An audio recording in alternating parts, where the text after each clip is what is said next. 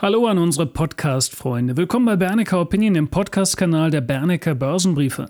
Diese Episode ist eine Audiovariante des Gesprächs von Moderator Walter Tissen mit Hans A. Bernecker. Aufzeichnungstermin und Veröffentlichung im Bernecker TV war jeweils der 31. März 2021.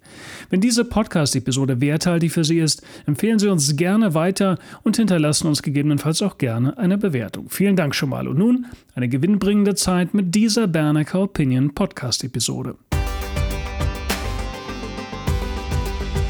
Hallo und herzlich willkommen im Bernecker TV. Meine Damen und Herren, während die Medien noch um Corona und Lockdown kreisen, knallen an der Börse die Champagnerkorken. Ist das ein Widerspruch? Ist das gefühllos oder nüchterne Logik? Das Motto für das heutige Gespräch mit Hansa Bernecker ist All in für Aktien und daran können Sie schon erahnen, es dürfte spannend werden. Schön, dass Sie dabei sind, meine Damen und Herren. Gleich starten wir durch.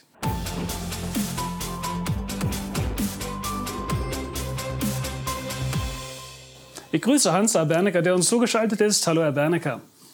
Hallo, ich begrüße Sie ebenfalls. Herr Bernecker, vor ungefähr einem Jahr fiel die Börse, fiel die Welt in das tiefe Corona-Loch hinein. Im Bernecker TV hieß es schon gegen Ende Februar, heute ist Kauftag. Später wurde dann auch nachgelegt. Inzwischen schauen wir auf eine unglaubliche Rallye zurück. Was hat Sie damals bewogen, so brutal gegen den Meinungsstrom am Markt zu schwimmen? Zusammenbrechende Märkte, wohinter keine echten, nachhaltigen wirtschaftlichen Fakten stehen sind immer ein kurzes, sensationelles Ereignis und darin steckt stets die Rückkehr zum alten Normalzustand. Ich habe das immer gern verglichen mit einem Läufer, der läuft, stolpert, fällt vielleicht hin auf die Nase und was macht er? Der steht sofort auf. Und genau, um anschließend vielleicht festzustellen, dass er doch nicht mehr laufen könnte oder auch weiterlaufen kann. Jedenfalls die Reaktion ist so wie gerade beschrieben und die Märkte haben das auch gemacht würde ein ähnliches Ereignis nochmal eintreten, wie zum Beispiel in kleinem Umfang im November mit der zweiten Welle. Da hatten wir das Ganze im Mini-Format. Aber daran war auch erkennbar, wie Märkte unmittelbar schnell reagieren, schockartig, aber sich sehr schnell wieder zum Normalzustand wieder zurückbewegen. Und jetzt haben wir das erste Mal seit 21 Jahren in den Normalzustand erreicht in der deutschen Börse. Herr Bernecker, in der Historie beruhten Börsenkrisen ja häufig auf Fehlentwicklungen in der Finanzwelt. Wenn wir beispielsweise an das Jahr 1929 denken, 1987, 2000, 2008 und dann eben das Jahr 2020 mit einem doch ganz anderen Charakter. Wie ist das historisch einzuordnen? Grundsätzlich ist die Börse das, das, die Spiegelbild der Finanzverhältnisse in einem Land oder einer Region. Das gilt seit jeher. Wer es auslöst, ist dann unterschiedlich. In diesem Falle ist es tatsächlich das erste Mal, dass eine Epidemie oder Pandemie ausschlaggebend war und das gleich rund um die Welt. Insoweit ist das tatsächlich ein Einzelfall. Kein einziger, kein, es gibt keinen anderen Aufhänger, um einen Vergleich zu ziehen. Deshalb ist es, es ist auch in dieser Situation eine besondere psychologische Komponente enthalten, die es in dieser Form bisher ebenfalls nicht ge gegeben hat oder noch nicht gibt. Und das erklärt den Zusammenhang, dass der DAX 15.000 inzwischen erreicht und weiter steigen wird und umgekehrt die Ergebnisse der Pandemie in Deutschland mindestens, ich sag jetzt mal, sehr bescheiden ausfallen. Das ist der einzige besondere Unterschied. Aber die Faktenlage ist eindeutig. Herr Bernecker, apropos Fehlentwicklungen an den Kapitalmärkten, machen wir vielleicht einen kleinen Seitenblick auf Archegos Capital Management, also diesen Hedgefonds, der offensichtlich ins Schlingern geraten ist. Wie hoch ist aus Ihrer Sicht, dass auch die Wahrscheinlichkeit, dass auch andere Adressen sich falsch oder übermäßig exponiert haben? So etwas kann ja ein bisschen sein wie ein Stein, den man ins Wasser wirft und der dann größere Kreise zieht. Also wie groß ist das Gefahrenpotenzial von dieser Richtung? Zu jeder Konsolidierung einer übertriebenen Situation oder Trendentwicklung gehören die, gehört die Konsolidierung, wie ich sie nenne. Und Fälle wie Enkolos gibt es demnächst noch mehrere, kleine, große, wie auch immer. Genau das ist eben eine Konsolidierung eines Marktes. Und nun kommt es allein darauf an, dass die monetären Behörden, SEC oder wer auch immer, und die FED als Unterstützung, sofort handlungsfähig ist und sofort auch eingreifen wird. Und damit reguliert sich eben das, was ich schon mehrfach erklärt habe, das Ungleichgewicht, das in den letzten vier Jahren entstanden ist. zusätzlich befeuert natürlich durch die Pandemie der letzten zwölf Monate. Ich bin mit dieser Entwicklung höchst zufrieden. Kommen wir damit auch zum Motto des heutigen Gesprächs All in für Aktien. Das ist eine starke These, die Sie hier in den Raum oder die wir in den Raum werfen dürfen. Über welchen Zeitrahmen sprechen wir bei dieser Aussage und was macht Sie so optimistisch? Zunächst mal die Gesamtumstände lassen wir jetzt mal beiseite. Jetzt können wir über Deutschland sprechen. Wir haben ja in Deutschland, den, was ich vorhin gerade erzählt, gesagt habe, das erste Mal wieder den Stand des Kurs-DAX, des echten DAX, seit 2000 erreicht. Wir haben uns darüber schon mehrfach unterhalten. Das bedeutet, dass der Mogel-Index den wir gelegentlich jeden Tag oder jede Stunde verfolgen, eine falsche Darstellung geboten hat in all den Jahren gegenüber den tatsächlichen Entwicklung. Warum? Im DAX sind ja bekanntlich die Dividenden addiert und deshalb zeigt er eine Performance an, die einfach nicht richtig war, die immer noch nicht richtig ist und jetzt erst normalisiert wird. Anders ausgedrückt, der ganze DAX ist um etwa 30 vielleicht 35 Prozent, legen Sie mich auf einige Prozente nicht fest, zu billig gegenüber sämtlichen Börsen der Welt, soweit es Industrieländer betrifft. Und diese Lücke wird er demnächst aufholen. Sie können auch sagen, das ist das Merkel, Merk, Merkmal gewesen, dass es also tatsächlich 16 Jahre äh, zu einer Entwicklung gekommen ist, wo Deutschland sich etwas vorgemacht hat in der Entwicklung und was in den realen Fakten nicht sichtbar geworden ist.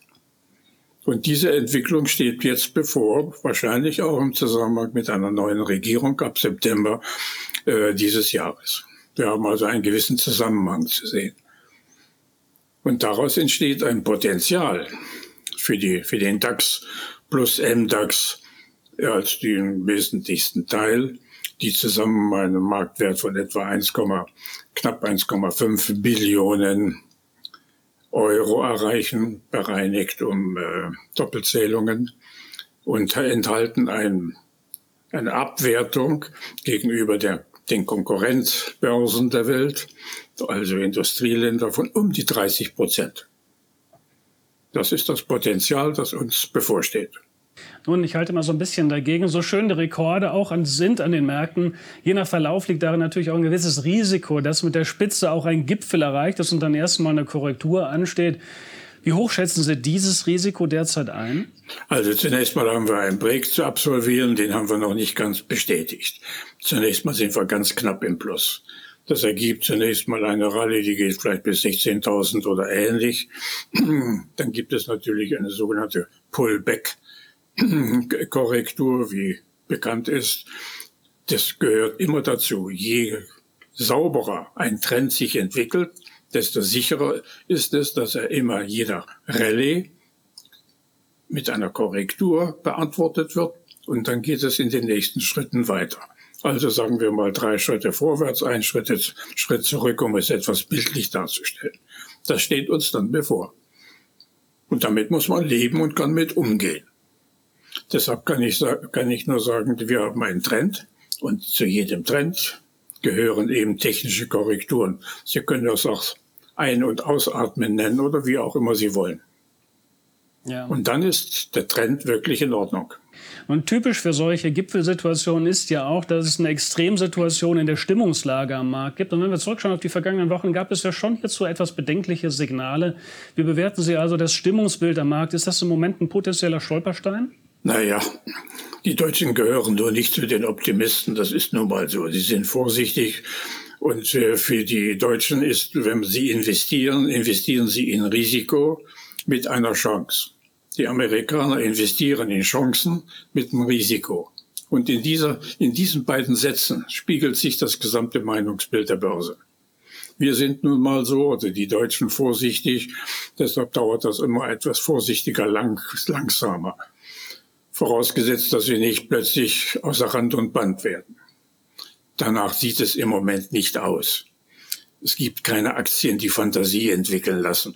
Die haben in Amerika natürlich in den letzten zwei, drei Jahren neue Emissionen, neue Titel, neue Ideen im Markt gehabt, die natürlich weltweit einmalig waren. Daran konnte man sich begeistern und mitspielen, erfolgreich mitspielen.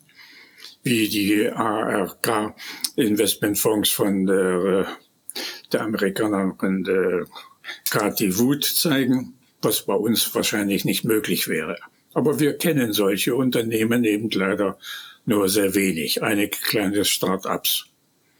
Zufälligerweise heute oder seit gestern gibt es eine solche Aktie oder ein solches Medium, das heißt Lilium, und die gehen mit einem SPAC an die Börse nach New York. Warum? Weil dort natürlich die Resonanz bei einer Neuemission viel größer ist als bei uns. Wir reden dann wieder von Risiko. Darüber können Sie heute in der Frankfurter lesen und im Handelsblatt ausführlich. Aber diese, hier geht es um ein, eine Drohne, um ein Lufttaxi, das ja schon viel diskutiert worden ist und das nun den Börsengang wagt. Mal sehen, wie die Deutschen für dieses deutsche Unternehmen sich begeistern. Genauso wie bei BioNTech. BioNTech ist schon seit drei Jahren in New York notiert. Keiner hat es zur Kenntnis genommen. Und plötzlich war es ein Weltunternehmen mit dem Impfstoff. Jeder hätte vorher schon investieren können. Ich war mit dem ersten Börsengang von BioNTech schon dabei und das war auch gut nachvollziehbar.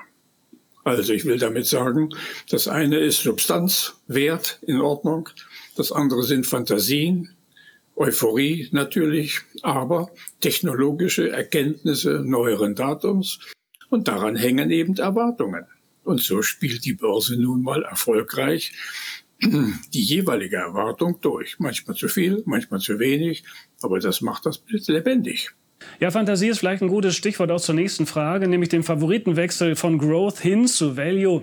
Inwieweit kann auch ein interner Wechsel äh, im Reigen des Marktes eben dazu führen, dass der Markt auch ohne große Korrektur im Index eine gesunde neue Balance finden kann? Ist das hier ein Element in dieser Story? Das ist eine der wichtigsten Stories im DAX jetzt äh, in Deutschland, im Gegensatz zu allen anderen. Wir haben alleine in den, in den 30 DAX-Aktien oder Konzerne, nennen wir sie jetzt mal, die Möglichkeit mit neuen Strukturen, neuen Strategien, ähm, diese Knoten, nenne ich sie jetzt mal, zu entflechten, zu entzerren, Konzerne beweglicher zu machen, wie Siemens es vorgemacht hat, um daraus lebendige Unternehmen mit eigener Verantwortung zu entwickeln, die jeder für sich anschließend dynamischer äh, wachsen kann als bisher oder wie früher.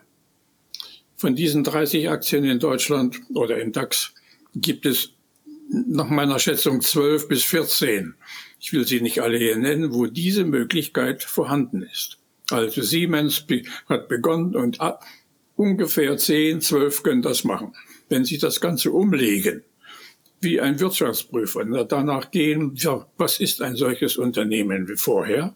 Und wenn man es auseinandergenommen hat, anschließend Wert im Zusammenhang, immer aus der Sicht des Aktionärs, egal ob er eine Aktie hat oder anschließend drei kleinere. Wie viel ist der, die Reserve? Und das habe ich schon mal äh, vorgerechnet. Das ist im aktuellen DAX ungefähr 400 Milliarden Euro. Das bedeutet, der DAX kann 20.000 locker erreichen, ohne überbewertet zu sein. Sie hören richtig, 20.000. Das ist nicht mehr als 30, 35 Prozent gegenüber dem jetzigen Stand. Das alles. Also meine Prognose wurde lauten 20.000, so wie die Bedingungen sind, wie ich sie gerade erläutert habe. Und wenn eine bürgerlich, wirtschaftspolitisch ordentlich orientierte neue Bundesrepublik, eure Regierung, Entschuldigung, ab September nur die Freiräume dafür schafft. Keine großen Gesetze schafft, nur die Freiräume. Das ist alles. Auf Deutschland möchte ich dann etwas später noch zu sprechen kommen, aber bleiben wir erstmal auf der internationalen Bühne. Kritiker der Relle könnten ja einwenden, dass die unglaubliche Hoss auch ein Kind ist der brutalen Gelddruckerei der Notenbanken. Im Februar gab es ja auch für die Eurozone beispielsweise starke Geldmengenwachstumszahlen. Viel Liquidität bringt zweifellos Dynamik am Kapitalmarkt, aber die Frage ist natürlich auch, ist das dauerhaftes Wachstum? Inwieweit sind die bisherigen Rekorde damit auch fortsetzbar aus Ihrer Sicht? Nein, auch da gibt es natürlich mit Sicherheit Korrekturen. In dem Moment, wenn eine, wenn die FED, in diesem Falle jetzt die Amerikaner, wenn die FED zu der Erkenntnis gelangen wird, dass diese lockere Geldpolitik nicht mehr vertretbar ist, dann wird sie versuchen, ihre Bilanzsumme zu reduzieren, das heißt die Liquidität herauszunehmen. Und dann haben wir den Sachverhalt vor uns, der zu allen Krisen dieser Art schon geführt hat. Besonders interessant im Rückblick lässt sich dies für 1987 darstellen. Damals hatte die FED vorher die Zinsen ja deutlich ab 82 nach unten geführt. Das war sehr erfolgreich. Die Geldmenge wuchs damals in den Volumina von etwa 15, 16 Prozent per, äh, annualisiert. Und Paul Volcker gab sich große Mühe, diese Geldmenge zu reduzieren. Damit war klar, für jeden klar, dass diese Reduzierung der Geldmenge im, Jahres, im Laufe des Jahres zu Problembereiten kommen wird oder führen wird. André Costellani und ich saßen im, ich glaube im August 1987 in Frankfurt im Restaurant Frankfurter Hof und da haben wir beide gewettet, wann das knallt. Das war dann im Oktober. Denn bis dahin wurde die Geldmenge sukzessive, sehr gekonnt, aber auf eine Geldrate von zwei, auf eine Zahl von zwei, drei Prozent zurückgeführt wird. Das ist so, als wenn ich jemanden die, die, den Atemweg nehme oder den Hals zudrücke. Und die Folge war natürlich der Crash im, zwei, äh, im 25. Oktober 87. Denn gleichzeitig, die Wirtschaft boomte ja, lief ja hervorragend. Die Investitionen wurden ausgeweitet. Der größte Übernahmeversuch, den es bis dahin in New York gab, war mit einem Volumen von 82 Milliarden Dollar für Nabisco angesagt. Finanziert mit Bonds, weil es kein anderes Geld gab, keine kurzfristigen Bankkredite möglich waren. Das wurden dann die berühmten Young Bonds, an die vielleicht eine oder andere sich noch erinnert mit Renditen von 12, 13, 14 Prozent. Gemanagt von einem berühmten Mann, der ja Weltgeschichte geschrieben hat, Michael, Milken. Also kurzum, in dem Moment, wo die FED, also eine Zentralbank, den Ansatz macht, die Geldmenge zu reduzieren, dann wird es kritisch. Ein Test dafür gab es ja im vierten Quartal 2018. Vielleicht erinnern Sie sich, als die FED damals relativ schnell, ohne etwas zu sagen, um 40 Milliarden Dollar ihre Bilanzsumme reduzierte und damit gleichzeitig alle Techs um 25 Prozent korrigiert hatten. Am stärksten Apple mit sogar teilweise 35 Prozent.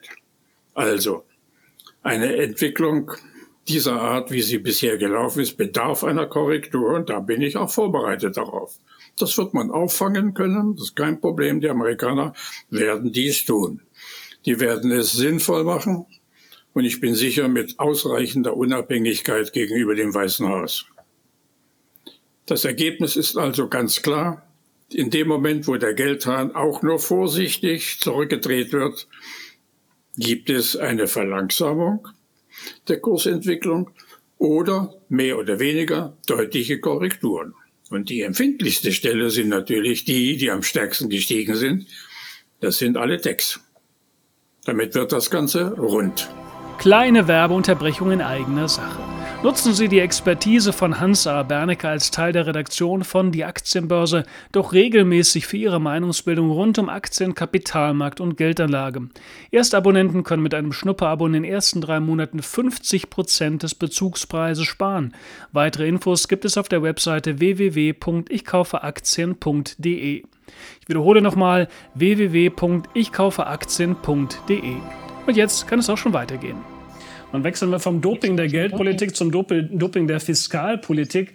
Laut dem IWF belaufen sich die fiskalischen Maßnahmen auf etwa 16 Billionen Dollar. Zunächst der Blick auf die US-Wirtschaft. Wie ordnen Sie die Fiskalpolitik von Joe Biden ein? Und braucht die amerikanische Wirtschaft wirklich eine derart große Bazooka an fiskalischen Hilfen? Gewiss nicht, aber was soll er machen? Er ist in den Wahlkampf gezogen mit einem Programm, äh, das er jetzt nun durchzieht. Er kann gar nicht zurück. Er muss nun das Programm erfüllen. Er wird also diese zwei Billionen irgendwo in die Hand nehmen müssen, die ja über den Haushalt, über Treasuries finanziert werden und nicht über die FED. Und das bedeutet, dass natürlich sukzessive, sagen wir, zwei Billionen neue Treasury offeriert werden oder emittiert werden.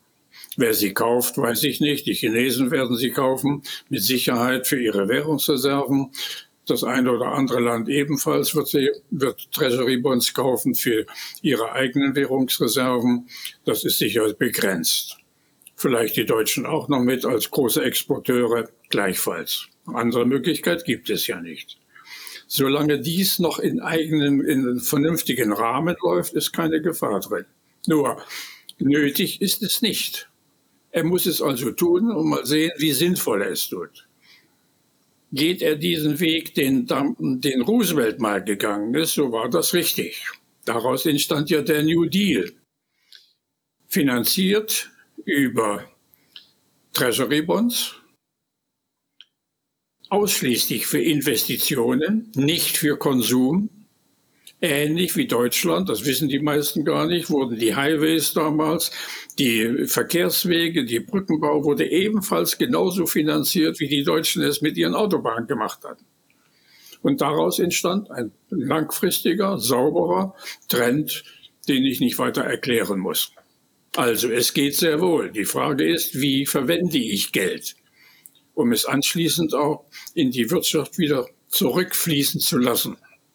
Einfach deshalb, wenn ich Verkehrswege verbessere, verbessere ich die Verkehrsstruktur, verbessere ich die, die, die Wasserwege, die Schienenwege, alles dies, so ist das für die Produktivität der Wirtschaft sehr vorteilhaft. Und daraus entsteht eine Art Wachstumseffekt, der tatsächlich über die Haushalte wieder zurückfließen führt. Also noch ist nichts angebrannt, obwohl die Volumina mit Sicherheit grenzwertig sind. In Ordnung, wechseln wir dann auch zu Europa. Wenn man die Beträge anschaut, die zu den USA herumgeistern, dann wirkt das politisch zerfranste Europa so ein bisschen schwach auf der Brust.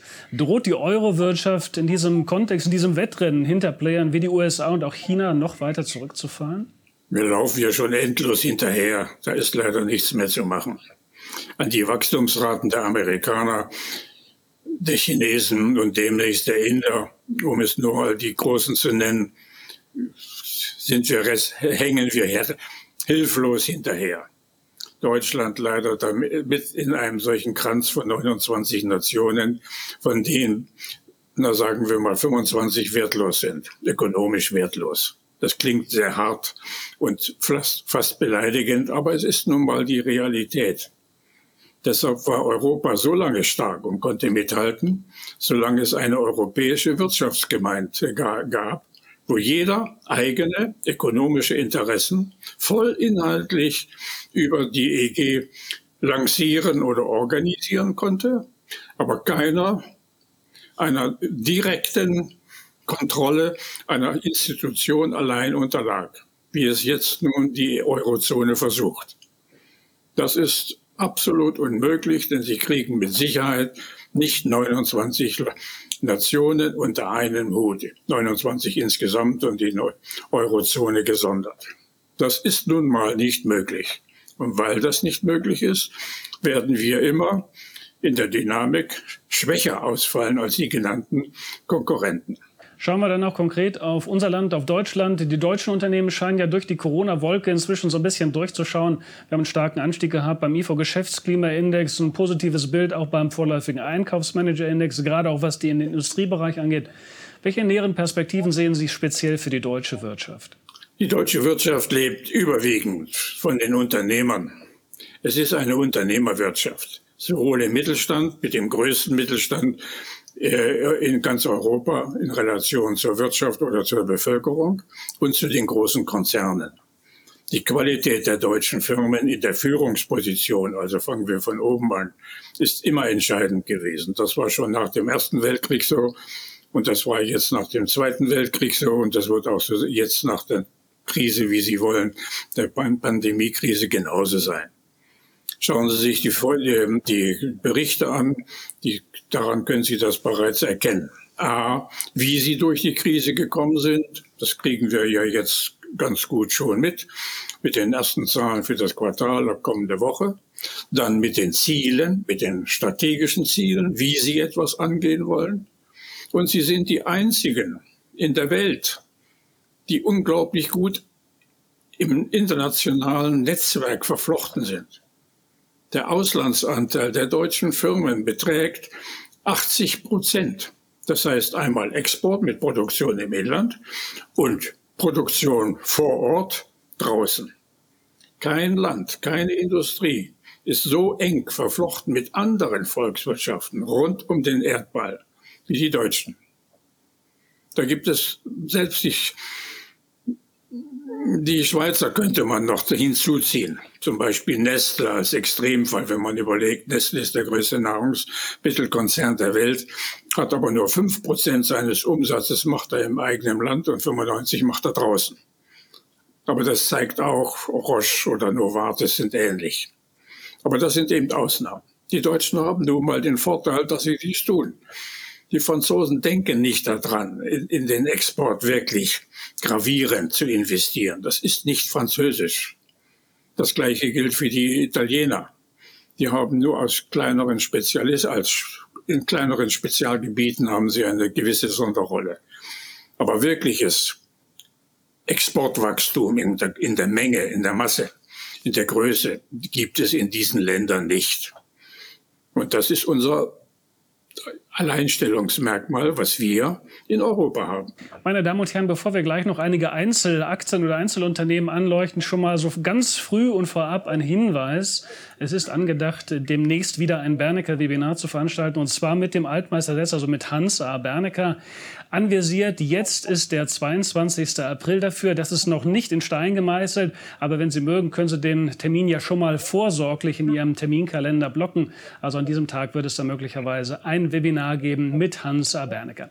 Herr Bernecker, kommen wir jetzt noch zu drei einzelnen Schlaglichtern. Fangen wir an im DAX mit dem Finanzriesen Allianz und der Akquisition in Polen. Sehen Sie diesen Schritt als Fingerzeig für eine insgesamt dynamischere Portfoliopolitik bei diesem Finanzriesen? Und was ist für die Aktie aus Ihrer Sicht jetzt drin?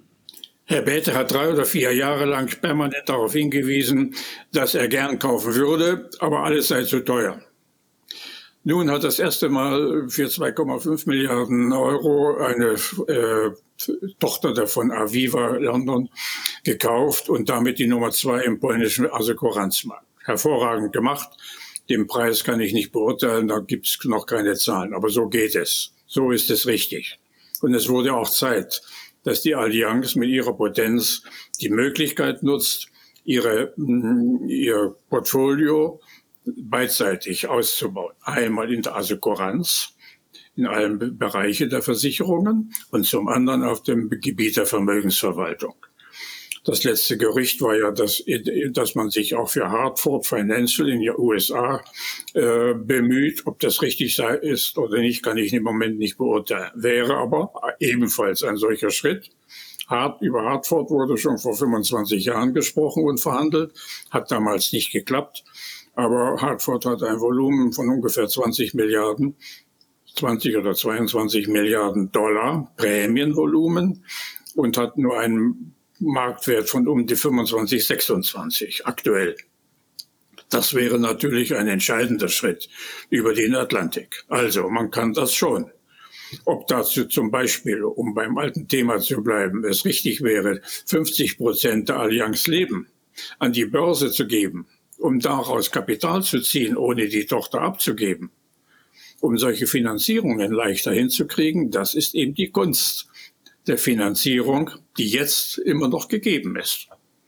Das ist auch Allianz, ist deshalb eine, die erste Qualität überhaupt in Deutschland für Finanzadressen, eine bessere gibt es ja nicht, die ein Fingerzeig gibt, wie man das machen kann, was ich eingangs erklärt habe, dass man die Gelegenheiten nutzt und nach vorn schaut und auch ins, jetzt sage ich mal, ins Risiko geht.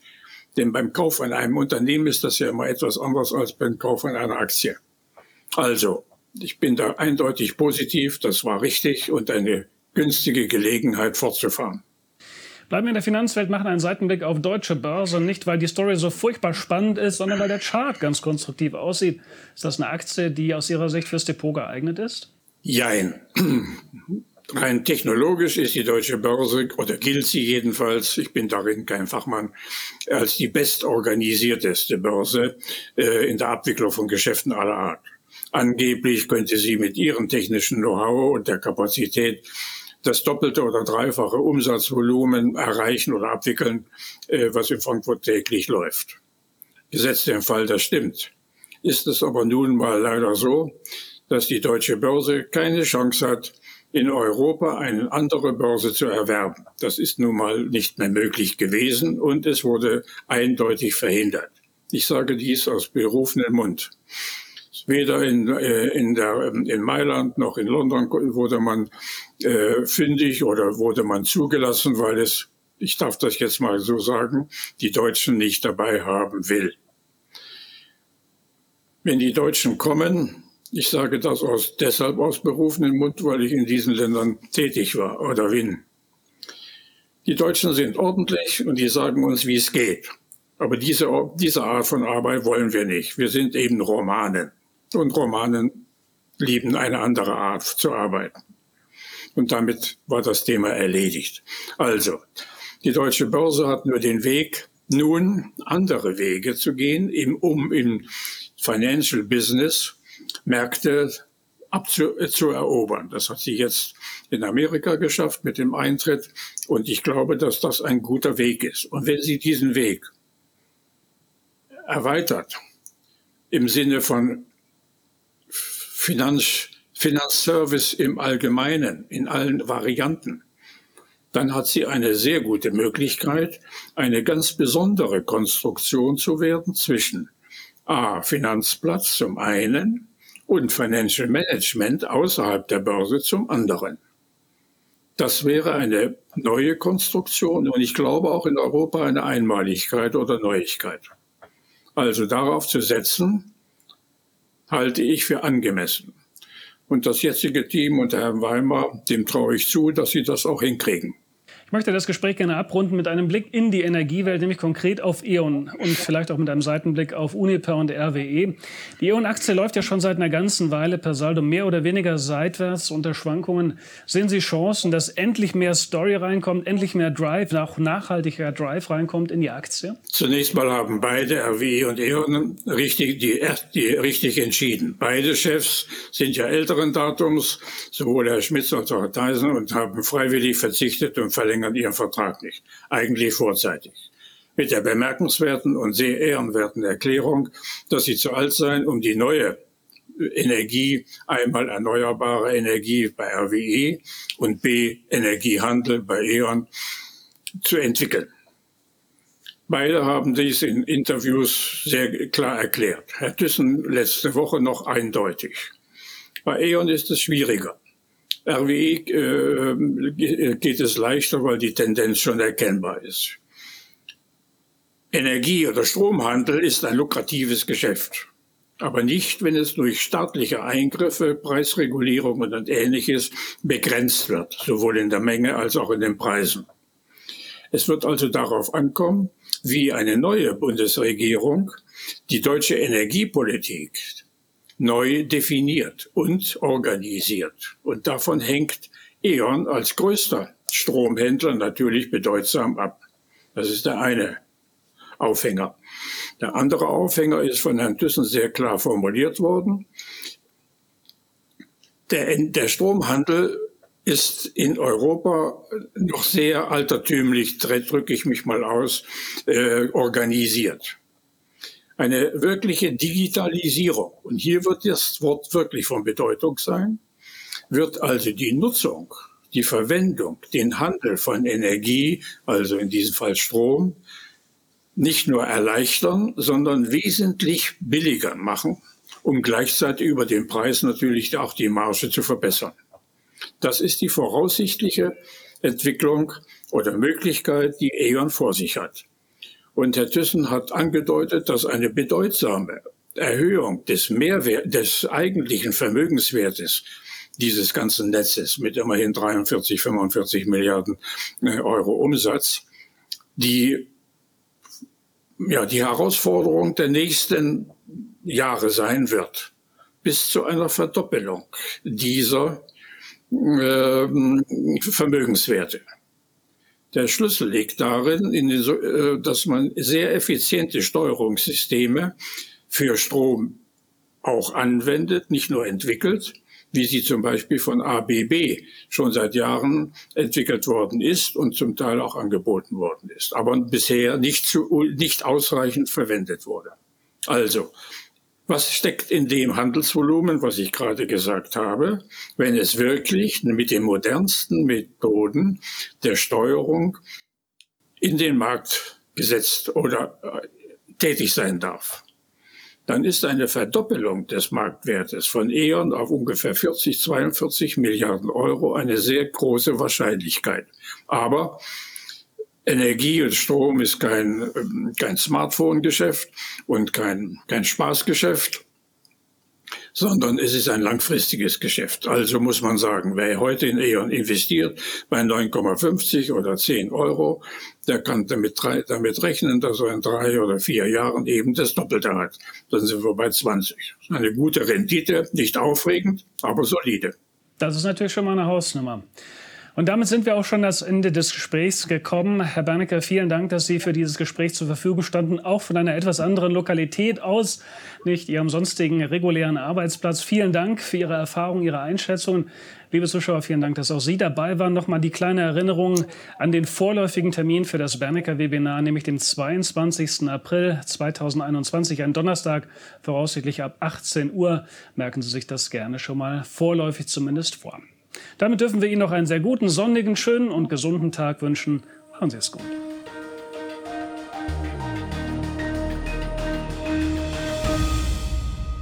Bitte beachten Sie die nachfolgenden rechtlichen Hinweise. Die Veröffentlichungen werden von der Hans A. Bernecker Börsenbriefe GmbH erstellt, dienen ausschließlich der Information und sind kein Ersatz für eine klassische Anlageberatung. Mit den Veröffentlichungen wird weder ein Angebot zum Verkauf, Kauf oder zur Zeichnung eines Wertpapiers oder Anlagetitels unterbreitet. Die in den Veröffentlichungen enthaltenen Informationen und Einschätzungen zu den Wertpapieren stellen keine Empfehlung dar, sich in den beschriebenen Wertpapieren zu engagieren. Die in den Veröffentlichungen gegebenen Informationen beruhen auf Quellen, die wir für zuverlässig erachten, jedoch keiner neutralen Prüfung unterzogen haben. Die Hans A. Börsenbriefe GmbH übernimmt keine Gewähr und keine Haftung für die Richtigkeit und Vollständigkeit der hierin enthaltenen Informationen.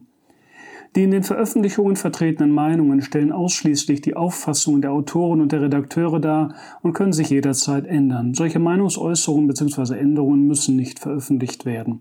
Technische Analysen geben ebenfalls ausschließlich die Meinung der Redakteure wieder und ersetzen keine individuelle Anlageberatung. Es ist nicht ausgeschlossen, dass Mitarbeiter in Aktien oder sonstigen Anlageinstrumenten, die besprochen werden, selbst investiert sind. Jedoch kommen sie ihrer Tätigkeit mit einem Grad an Unabhängigkeit nach, die der Höhe des Risikos für die Beeinträchtigung von Interessen der Leser, Zuschauer oder auch Zuhörer angemessen ist. Eine Vergütung von Unternehmen, deren Werte in den Publikationen besprochen wurden, findet nicht statt. Die vergangene Entwicklung besprochener Wertpapiere und Anlageinstrumente ist nicht notwendigerweise maßgeblich für die künftige Performance. Der Wert jedes Investments kann sowohl sinken als auch steigen und Anleger erhalten möglicherweise nicht den investierten Gesamtbetrag zurück. Im Einzelfall kann auch ein Totalverlust nicht ausgeschlossen werden. Auch könnten Veränderungen von Devisenkursen negative Wirkung auf Wert, Kurs oder Gewinn von Investments haben.